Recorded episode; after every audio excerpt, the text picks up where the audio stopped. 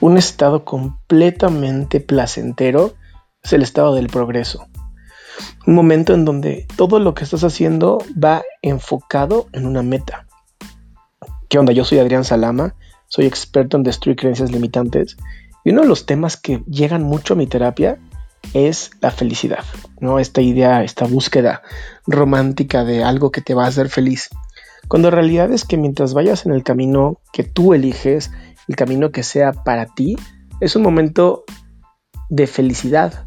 El hecho de que estés caminando, el hecho de que estés viendo tus progresos, de que haya evidencias, te va a convertir en una persona que esté progresando y por el hecho de estar progresando vas a tener el resultado que es la felicidad esta felicidad que es un estado que, muchos buscan, pero a veces ni siquiera saben para qué, ¿no?